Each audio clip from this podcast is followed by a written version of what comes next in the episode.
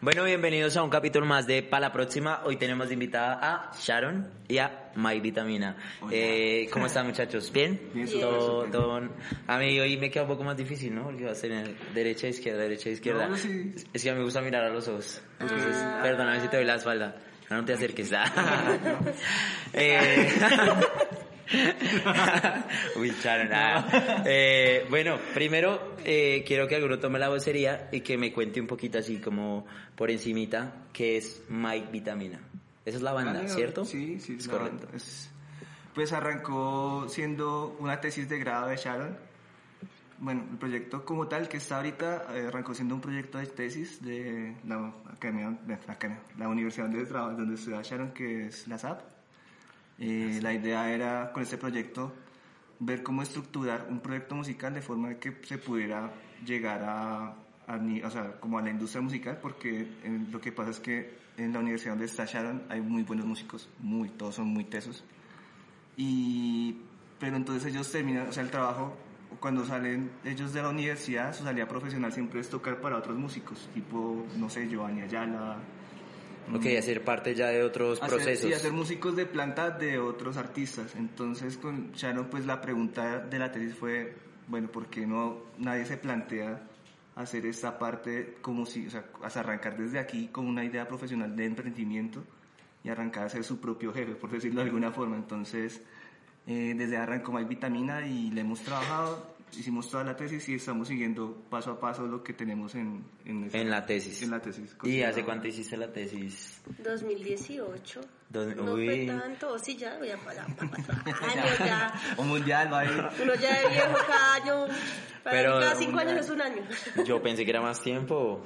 No, cuatro años. Pues es que originalmente pues queríamos hacerlo de la banda porque Miguel venía en unos procesos con otra banda que es como una vitamina muy, muy, muy metamorfoseada porque es una vitamina bemol, vitamit, ahora se llama Mike Vitamina.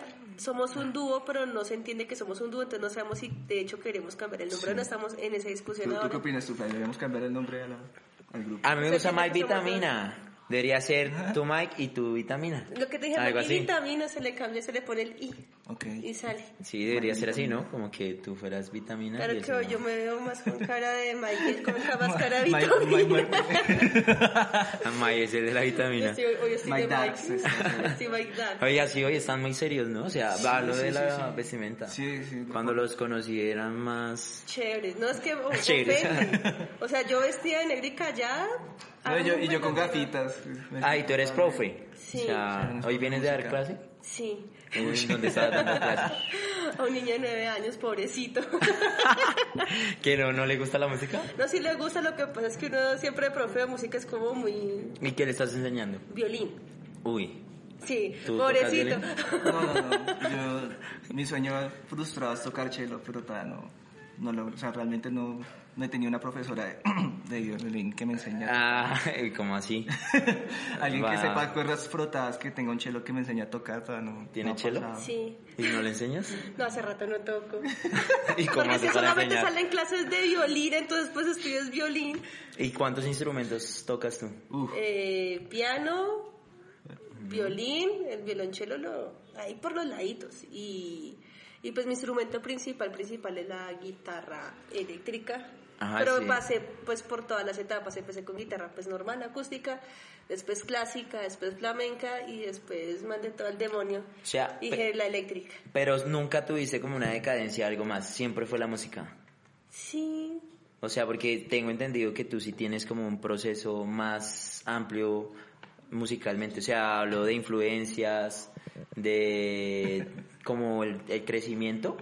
Siempre Pues fue sí, de rodeado de música, música. No hay, no, no se dedican a nada más. O sea, todos son músicos, todos, todos. No, todos? en mi familia, de hecho, mi papá, mi tío y mi tío fueron los que dijeron, ya, asumamos esta vaina. Porque así los obligaron a estudiar y ahí responde y con las carreras que son bien y todo eso. Y pues entregaron el cartón y fue como... Que es no una carrera para bien para ellos. Pues como en la familia que todos sean médicos, abogados, administradores, así. en mi Entonces, casa son, todos son ingenieros. ¿De que ¿Usted es el único que es músico? Soy el- la, la oveja. él es como mi papá, tiene el cartón, pero dice, "No, si me Ah, usted sí es bien". ingeniero. No, ingeniero no. electrónico. ¿Y ha trabajado, ha ejercido? Sí, claro. Pero no, no se van por eso. Solo música. No, yo No, realmente, yo realmente yo trabajo en eso. Realmente no soy músico. ah, ¿Qué hago acá? No, no, soy, soy miti miti realmente, soy un músico de closet. Y eso sonó muy raro. Pero, Soy músico ¿qué de closet opinas de que sea músico de closet? ¿Qué opinas de que sea músico de closet? Pues que no lo eres porque ya saliste. ya saliste. No, aparte que la gran mayoría de todo lo que ustedes ven del universo de Mike Vitamina se lo imagina él.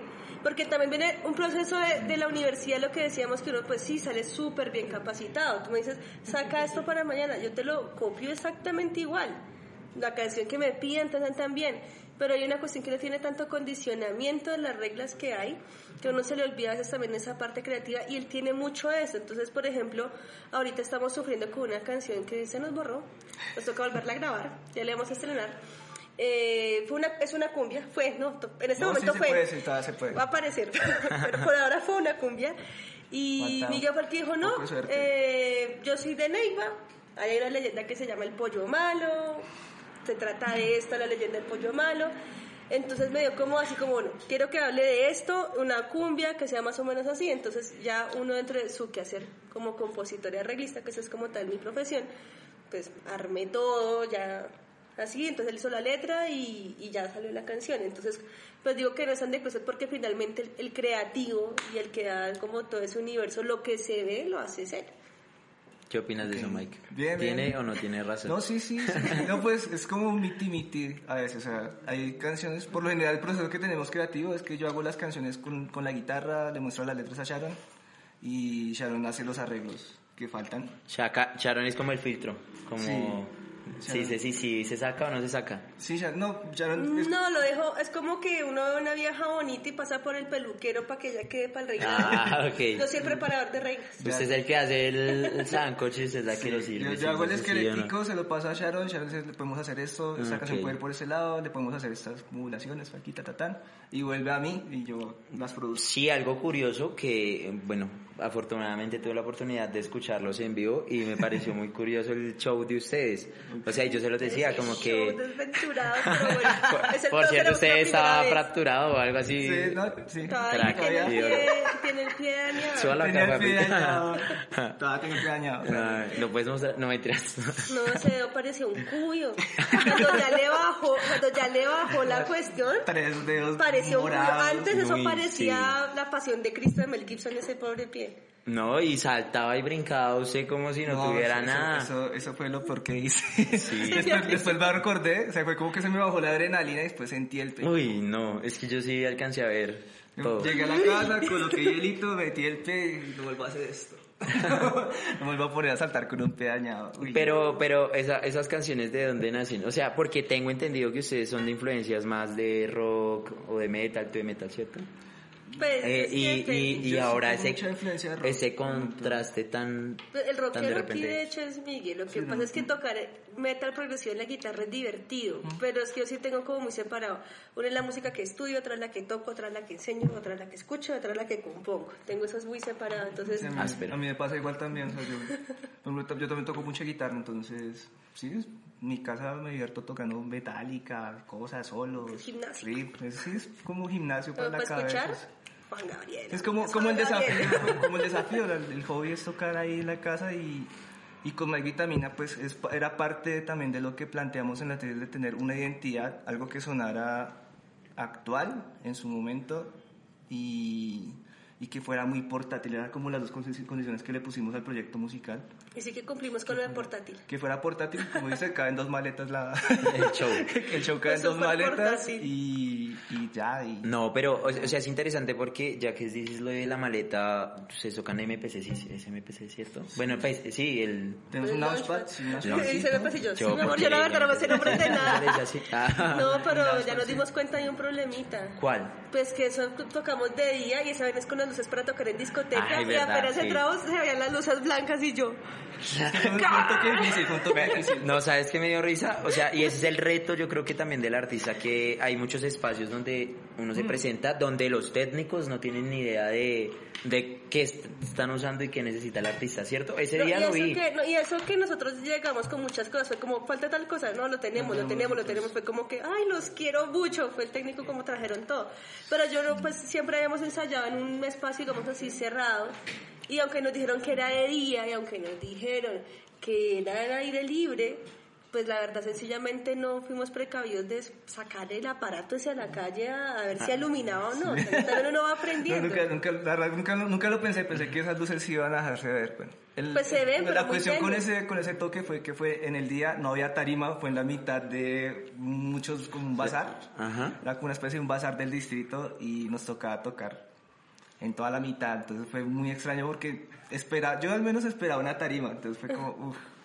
Desde que entramos fue. Estar así poco- como de repartir la atención en todo lado. Sí, sí, sí, fue, fue, fue un poco intimidante para nosotros ese toque porque, porque yo, o sea, primer, era nuestro primer toque oficial así como Mike Vitamina, entonces fue como, bueno, listo, todo bien. Y, y cuando llegamos allá, oh, no había tarima, entonces como, ah, nos toca tocar la mitad del, del sitio y pues cuando fuimos a jalar el computador como que no llegaba los cables, fue, fue, fue difícil, fue un toque difícil. Igual ya veníamos preparados para un toque difícil, sabíamos que nos iba a tocar Sí, muy sí, complicado. es con el distrito. Sí, pues, uno ya, sí, ya sabe que con el distrito es complicado Sí. el tema de, pues, de la logística, que puede ser cualquier no, cosa. es que ellos no le dan como importancia, o sea, ellos pueden tener presupuesto, invitar al artista que quiera, pero no les importa, o sea, como que Es que el o sea, no de a las nadie. condiciones de... Es que el Sí, problema es que con es- las cosas del distrito es que todos quieren hacer las cosas, pero no es de nadie, o sea, es de todos. Entonces no hay como un jefe que esté cuidando. Ejemplo, eh, el jefe del Estéreo Picnic, esa gente se cuida hasta lo más, hasta el más mínimo detalle, porque saben que depende de un negocio, algo privado. En cambio acá, pues, o sea, igual no es que esté tan mal, o sea, yo he estado en toques que uno dice, oiga, esto Sí, es propio, también. quiera No, pero... también sí. Sí, hay toques que uno dice, oiga, es su la- reputación. Pero la cuestión es que es que, que, que no, se, no es, a ver, no es un equipo que no esté preparado. Digamos, uno vaya con la gente top y cargan con su ingeniero, cargan con todo el- un staff para que se garantice una entrega así. No, y, y ahí unos se ve reflejado que las personas que contratan para, para manejar los equipos, porque son buenos equipos, o sea, esa consola que había ese día Sí, so- estaba grandísima, ¿cuántos canales tenía? Por ahí unos 16. Como No sé, pero no me 34. mandaron retorno. 34. Tanta vaina para ni Sí, entonces yo digo como que- y ya lo al parlante así. Por eso Y se decía- me caía la jirafa así y no veía nada. No, te dice, ¡Claro! Y yo así. Sí, Uy, sí, eso sí. fue, fue lo mejor, fue el mejor momento del concierto porque estaba yo presentando a Sharon, entonces como no, yo soy un pobre al lado de Sharon, Sharon es la mejor músico del universo, se la presento y ven un gran aplauso y Sharon estaba botada en el piso. No, yo Acomodando estaba- cables. Estaba arrodillada así. Sí, porque dije, aproveché, un aplauso a el intermedio, aproveché el intermedio, entonces uno como buen mecánico, cogí y empecé una tin, tin, tin, tin, si no, si no dejo todo como eso. No, ese día yo de curioso cómo estaba ahí, o sea, a mí me gusta ayudar, pero pues yo no sabía nada y cuando veía que todo estaba complicado y yo, y yo que decía, no, no hay sonido, no hay sonido, y yo, y si de primera acá, o sea, porque yo supuse No, que es que estaba... antes yo no me acordaba de hacer, no había nada. Pero que- yo no sé quién tocó ese botón porque eso ya estaba listo, No sé, de la sí, interfase. listo, y ya sé como... Y si lo O sea, yo, yo fui se con ese miedo como que ojalá no me regañen y pa, y pa, todo. sonó yo, ay Ahí no. sí, ahí sí Que se la quedó la mesita y todo. Pero nos Sí. decía un, un, un, un amigo de nosotros que ya ha tenido la fortuna de estar en Rock al Parque y en escenarios hacía parte, dice, pues es que siempre esos toques con el distrito y en especial Rock al Parque, que es el más grande, son pruebas de fe. La Ujú. verdad, o sea, son para uno sacarse la garra profesionalmente, estar preparado para, pues, para el desastre, sacarla y también aprender mucho, porque es que también esa cuestión es sobre la marcha. Uno en las redes sociales ve todo empaquetado, ve todo bonito, y aunque todos sabemos lo difícil que es sacar un producto, uno ve de al lado y cree que es fácil. Todos estamos sufriendo igual y todos estamos aprendiendo en el camino, entonces es bueno también ese ese ruedo, ese hacer las cosas para uno ir mejorando. O sea, ya, por ejemplo, ya pensamos en poner una cajita de cartón. ¿no? es, de, es de aprender de los errores. Y, esa- o sea, yo sabía que ese primer toque es- era susceptible a tener muchas fallas. dije, Pero "Va es, a es, ser". es un buen aporte, o sea, el detalle está ahí, ¿no? No importa la experiencia porque siempre son como retos nuevos. Y no importa si es, sí, como que lo que tú dices, la ¿han trabajado más con el distrito o es la primera vez? Yo sí había tocado con el distrito. No, yo sí, no. Y, y, y es como eso, ¿no? O sea, ¿cuál ha sido otro chasco que te ha pasado? O sea, retos, más que todo. No, Porque o sea, no siempre son retos como artista. Ahí me pasó. Muchachos, antes de nada, salud. Eh, Gracias, Vulture Films. Ah. Muchas gracias. Yo quería abrirla, pero es que yo soy torpe, me da miedo hacer el... No, no creo. ¿La, ¿Las Yo agitaste, Andrés? hacia el lado. Ay, no, mira que sí. Ah, no, yo tuve un toque en el Simón Bolívar, en, en- en la Plaza Bolívar, digo. Y quizás me fue bastante bien.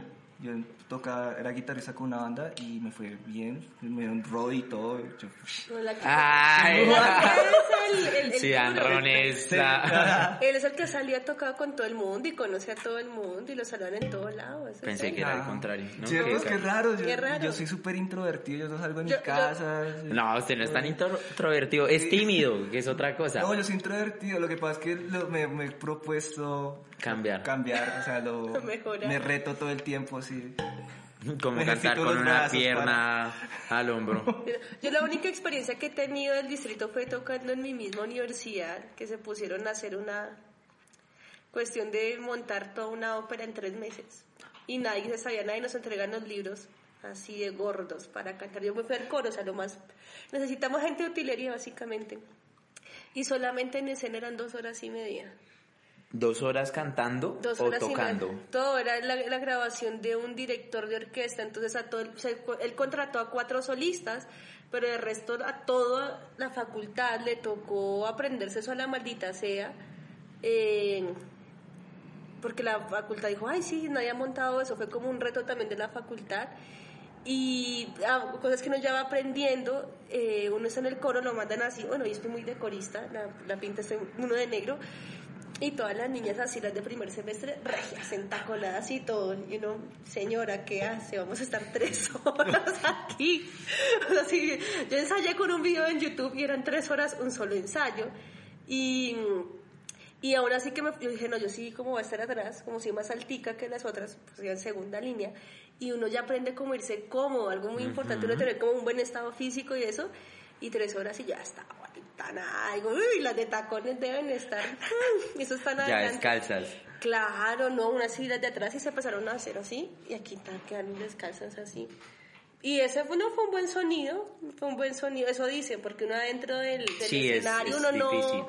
No, porque uno está en el coro atrás, y uno aquí atrás al lado tiene la orquesta, y adelante los solistas, entonces en el sonido uno no escucha lo que están escuchando los de al frente. Yo, nunca sí, supe cómo Yo vengo son. del rock y vengo de la calle, de tocar lugares, Pero- lugares pero- mojosos.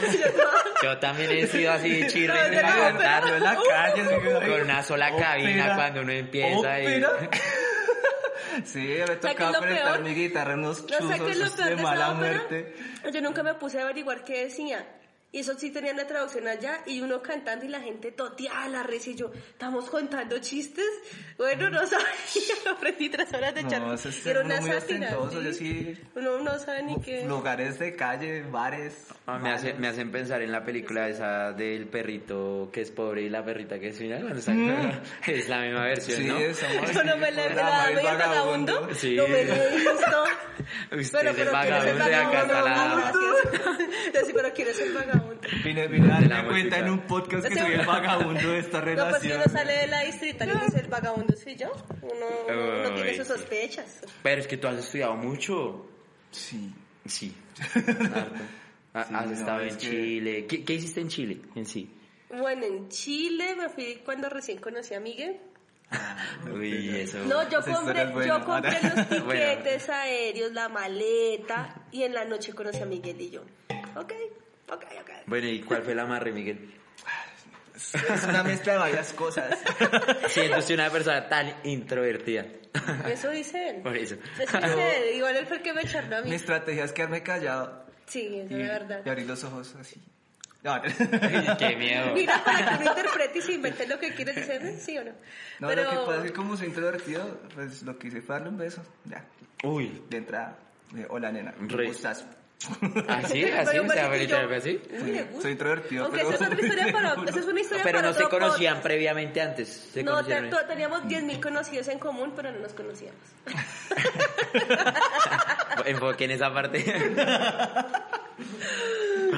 y no, pero ¿qué fuiste a hacer en Chile? Bueno, a. Chile fui primeramente, como no había conocido a Miguel, eh, mi, mi hermano vive allá con la esposa, mi cuñada, tienen sus niños y todo, y quería pues mi hermano como ya salió del colegio o entrar a la universidad, venga y estudia acá. Ofrecemos que estudie acá. Llegué eh, en la Universidad de Chile, el pensum que había no me gustaba porque era en música contemporánea y fue a escuelas como decir aquí la Fernando Soro, algo así que ya se llama la Escuela de Música Moderna y Pro Jazz. Hice el examen de admisión y no me admitieron porque tenía era las cualificaciones de un profesor y me dijeron no tiene título pero ya se sabe todo el programa cuando tenga título venga y yo ok entonces me regresé porque ya tenía la entrada en la distrital en carrera ¿Cuánto duraste en Chile entonces? seis meses esa primera vez. Después volví, fue como en 2014, ya de vacaciones, que estaba mi papá allá. Y ahora que salí de la universidad, sí eh, fui año y medio, porque mi hermano tenía pensado abrir una segunda sede de la escuela de música que tenemos, una en Castilla, pues otra ya en Quilicura, en Santiago de Chile, y quería abrir otra.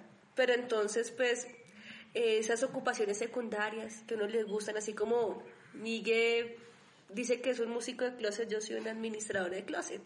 O sea, a mí me gusta toda la parte de hacer presupuestos. De cuentas. De cuentas, y a mí me gusta toda esa parte de empezar en los negocios. Entonces fui allá y me di cuenta que se estaba cometiendo un gran error. O sea, se veía muy grande la infraestructura, muy bueno todo, pero finalmente pues, un negocio es ganar plata. Entonces, Claro. eh, lo que le dije a mi hermano fue, no, toca no abrir la segunda sede, cierra aquí, toca construir acá en su casa.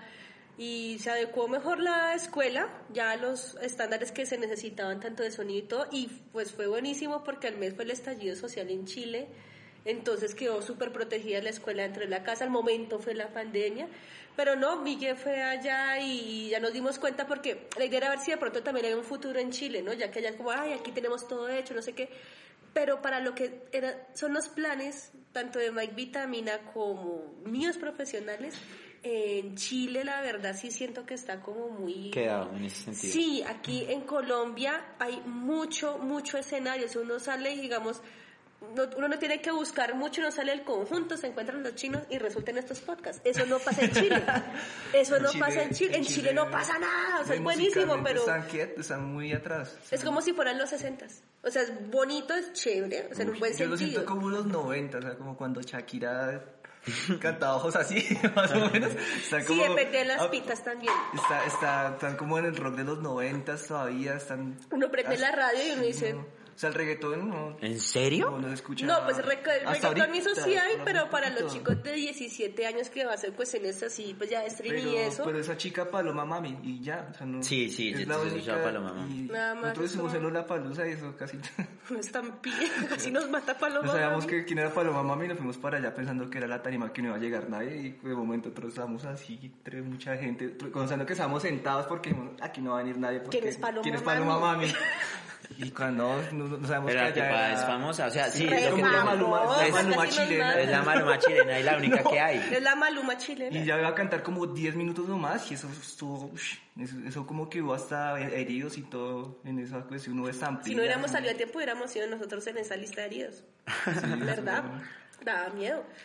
Pero sí, entonces me fui allá y dije, bueno, y llegué aquí la primera semana de marzo y, no sé, cerraron y hasta ahorita estamos saliendo y esa es la historia. Sí, o sea, pero hasta ahorita empieza como el plan My Vitamina. Sí. y- O sea, ya la tesis nos hasta favoreció. ahorita la están eh, ejecutando. Sí, de hecho esta pandemia en cierta forma nos, nos favoreció porque al, al bajar todo el mundo el ritmo, nosotros pudimos parar también. Ejemplo, yo con el trabajo ya tenía un poquito más de tiempo libre porque pues en Ya Bogotá... coger bus. Sí, en Bogotá se pierde cuatro horas en transporte, entonces son cuatro horas que ya le puede invertir a la, a la vitamina y ya como que bueno, ya con todo el mundo quieto, con toda la cuestión, ya nos pusimos a producir más, más seguido porque era como un problema que teníamos en un momento con, con Mike Vitamina, era que sacar canciones para nosotros era uy, un reto terrible. Nos toma meses eh, grabar una canción y ya ahorita hemos agarrado un poquito más de ritmo. Sí, eso les Bueno, quería preguntar. y más vale, porque se nos borraron las canciones. Todo lo que vamos a presentar ahorita O sea, se ha borrado. Porque ustedes son de, digámoslo, de cierta manera, de la old school, o sea, vieja escuela, ¿cierto? Sí, sí, sí. sí, no, Porque po- por eso, por eso quisiera saber cómo es el proceso. Salud. Una era de cabello. Bueno. adorno mi alma. Diomedes es el hister Sí, sí. más áspero que hay. en es el rockstar latinoamericano, creo yo. Yo sí no concuerdo con eso. Sí, crack, Diomedes. Pero ustedes qué, cuéntenme, ¿cómo es el proceso de ustedes para componer? O sea, y, y cómo llegan a la deducción de cambiar todo, o sea, porque, vuelvo y digo, no es fácil hacer este género cuando están involucrados en otros, digamos tú, Claro. en, una- en bandas de metal. Y ahora delicioso, delicioso, ay, papi. No se las de él. Sí, lo digo también por él. Delicioso, eso es pura, eso es la De, de de ti lo entiendo porque eres como más versátil. Es que uno de compositor se enamora es de timbres y de cosas. Por ejemplo, mi papá es como, "Ah, este, ¿por qué escucha esto y lo otro? Yo no escucha ese timbre. O sea, uno a veces se enamora de, de cómo ecualizaron una nota y, y ya. Y esto no es pendiente de eso y la demás gente, pero ¿por qué se, se escuchó toda esa canción o algo? Entonces, mucho viene también de esos retos de, de uno que, o sea, es que uno tiene que innovar, o sea, la, la, la profesión de uno es ser compositor. Ahora, los intérpretes, eso sí, que es la gran mayoría, uno en la facultad, somos como cuatro compositores y 35 mil intérpretes, ellos sí, el trabajo es reproducir. O sea, si en esta época no hubiera YouTube, ni CDs, ni cassettes, ni vinilo, si tenemos hace 150 años, pues la función del intérprete es interpretar tal cual la partitura del compositor o lo que uno pudiera a una discoteca y ver un- una tarima, el músico, ese es el intérprete. Pero cuando uno es compositor, el cerebro funciona distinto. Uno puede estar en cualquier momento haciendo cualquier cosa y eso ya sirve para una canción o escuchó un timbre, o sea, no por nada uno ve muchas grabaciones así, uno puede ver que muchas grabaciones es y uno coge esto, el brillo, lo ecualiza, lo maxifica, después le pone un pitch y sale una canción. Y uno está obsesionado con un sonidito chiquito. En. Entonces, hemos encontrado que en esta música actual los chicos como ya tienen otra cultura que no es de tribus urbanas como nos tocó a nosotros. Sí, creo que ese fue el lastre que yo tuve como músico. A mí sí no me gustaba nadie, eso es lo bueno que yo no me juntaba con Yo sí, en la época del rock, pues sí, es, es algo muy cultural que en su momento, old school. había mo- mo- Ya, ya, tampoco, es que estoy tan viejo. Estaba, estaba el tema de las tribus urbanas y uno sí era ese rockerito tonto de, uy, no, lo que no, o sea, lo que no es rock es como, uy, qué malo, uy, qué feo No, eso, uy, sí. eso no es música, uy, qué mal. Pero los choques de la, o sea, los, los choques con la realidad eh, son los que realmente me han sacado y me han llevado a hacer este pop urbano que estamos haciendo con Mike Vitamina, porque, porque dentro del mismo proceso que he tenido para buscar identidad, siento que el sonido que yo hago se acomoda mucho a, a este género. Y por otro lado, pues sí, o sea, no, no, eso de uno amarrarse a un género está, es Y una es que idea ahorita la generación del streaming, yo, bueno, uno que da clases y están en contacto con los niños por, por las clases, uno ve que ellos están escuchando o llegan así a las clases y pueden estar escuchando un vallenato, después una ranchera, después metal, después jazz, después, o sea, escuchan de Así todo realmente. O sea- después de la nueva escuela. No, ni ta- Bueno, yo soy del 98. Ah, sí, de la nueva escuela. ¿no? Soy-. Chinita. Llévenme de la mano, por favor. Entonces la cuestión es que al estar así, a la hora de crear, no están esos estereotipos de ustedes esto, ustedes esto, usted lo otro. Aparte que más allá de la cultura del streaming y mucho más de 10 años para acá, que así irá la música también, es más aceptada más cosas. O sea, inclusive ya tú puedes ver en la música mujeres que no son divinas como Britney Spears. Yo no puedo cuestiones alternativas. Sí, O sea, en, en general ya todo es más inclusivo, entonces ¿qué es lo que pasa? Ahorita se producen cosas y la gente está abierta a escucharlo. Obviamente de pronto alguien de nuestra edad, no, eso es, un- eso es una pelea de viejitos, pero con la gente joven es como, ay, qué chévere esto, ay, esto lo puedo usar en una propaganda, o sea, como que no están ni siquiera pensando en si me gusta o no me gusta, sino de pronto, Si oiga, es qué música, chévere". no es música. Uy, esa no es Sí, música, no, no, eso no. es caspa. Entonces por eso nos gustó el asunto de My Vitamina porque es muy versátil en el sentido que el público al que queremos, que es ir a un público joven, la verdad le interesa es escuchar algo que le llegue.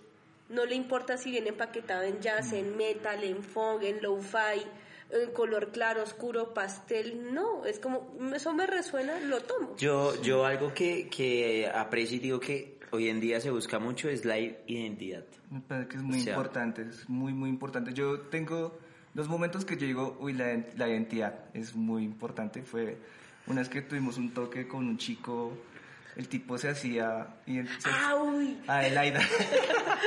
el tipo se hacía llamar Adelaida. Él es... Adelaida. Trans. Él es- o sea, te no, se identifica no como trans, trans, es algo es- raro. Es una cuestión que no nos quedó tan clara, pero No, sí, sí, a mí se me quedó clara, pero se me perdió la idea. a Espérate. mí no me quedó claro.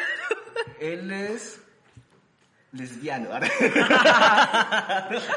Ay, ¿verdad? Sí. ¿Cómo así? Es algo loco. o sea, él se siente... Él se identifica como, Como mujer, mujer, pero le gustan pero le gustan las Le mujeres. gustan las mujeres. O sea, le gusta decirse como mujer, pero le gustan las mujeres. Sí, es lesbiano. algo- Es lesbiano. lesbiano. Lesbiano. No, no, no encontré otra Sí. forma de decir. Perdónenos, no sabemos. No sabemos, si no es- saben cómo se dice eso, o de pronto sí. sí No, es pero yo lo cate- porque yo lo- ya lo identifico como mujer, entonces sería Sí. lesbiano. Sería lesbiana, Pero entonces. él tiene tan clara su identidad Qué loco. Que sí se siente, o sea, sí, sí- o sea uno sí Es que tú no lo vas a decir percibirle que él no quiere ser una señora con No. chichis y ser la mujer así es que él. amorosa, no, tú lo ves como hombre O sea, es y tiene sus vainas de integral. niña y él se viste hombre, pero cuando él sale a la escena y eso él se vuelve mujeres en escena.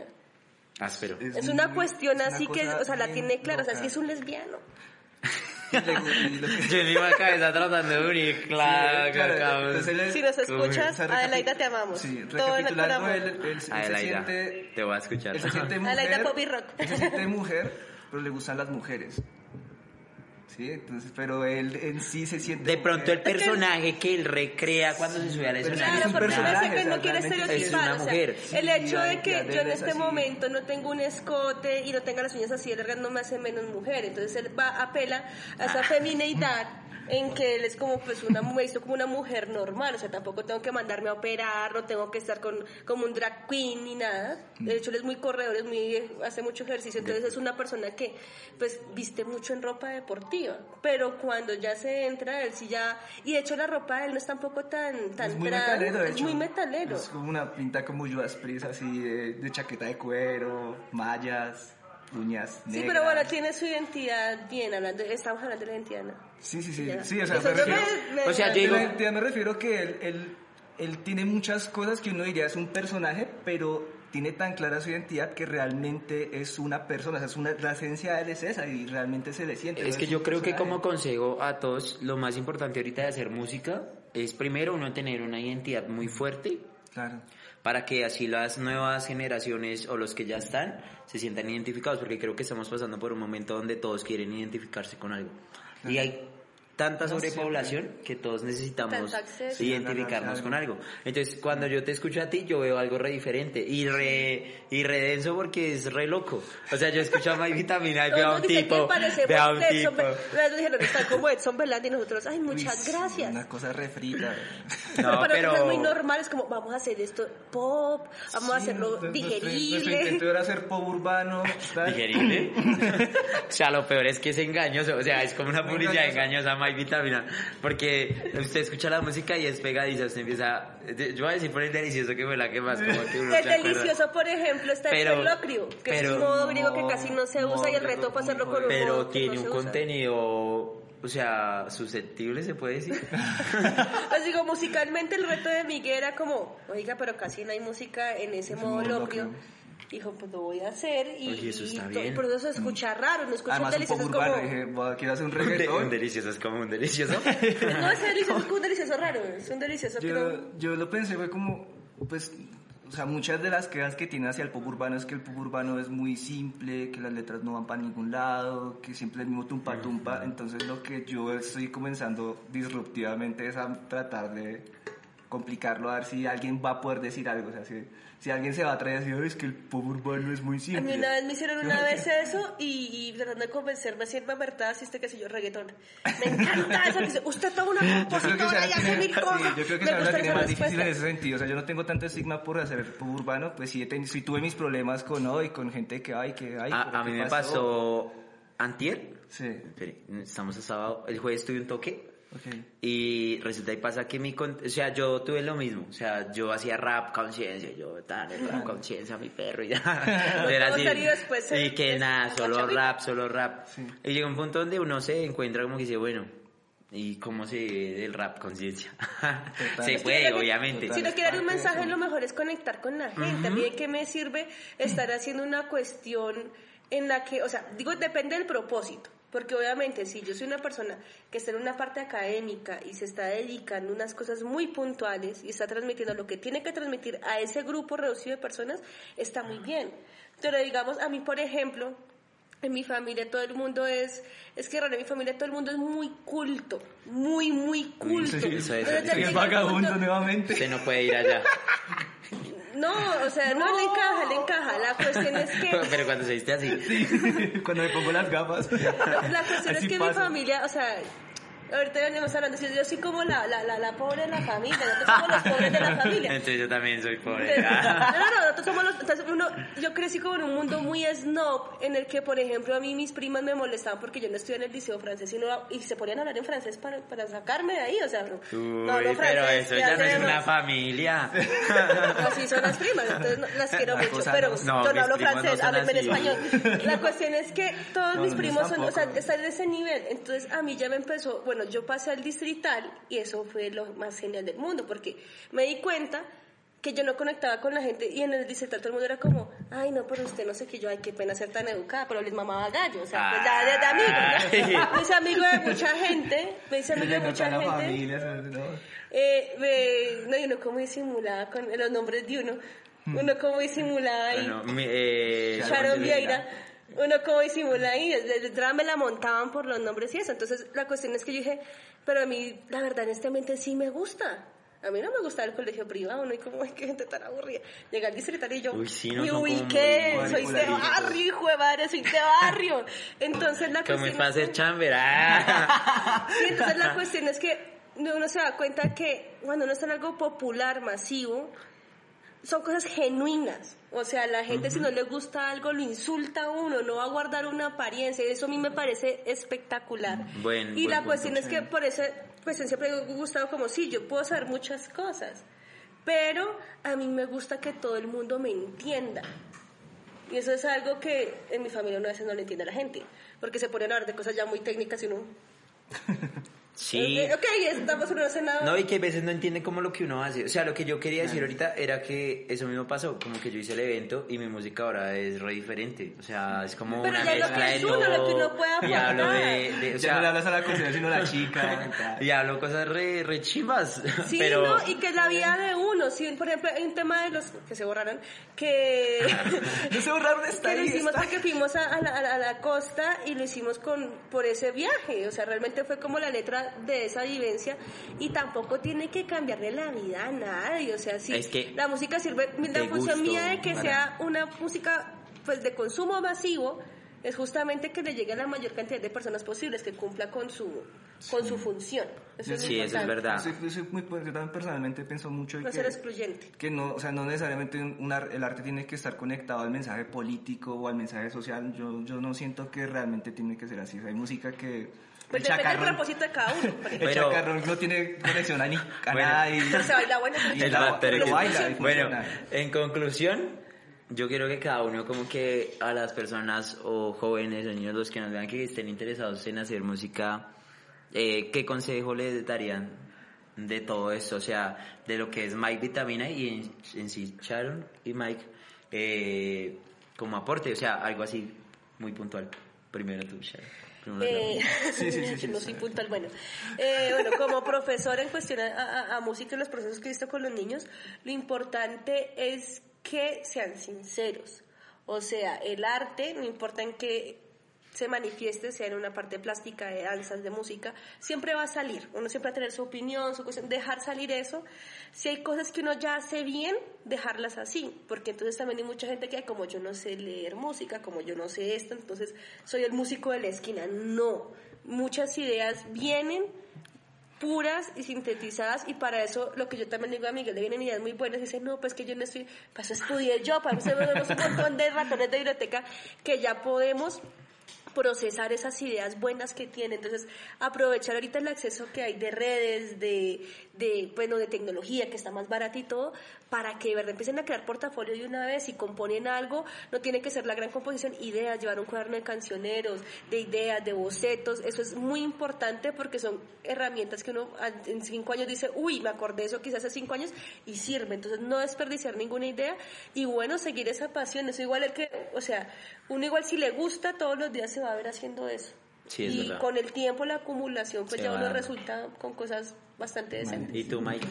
Eh, yo pienso que eh, abrazar las virtudes y los defectos, porque al fin y al cabo eso es la identidad, eh, permitirse fallar y no amarrarse a ningún género musical. Me parece que hay alimentar su arte con más artes.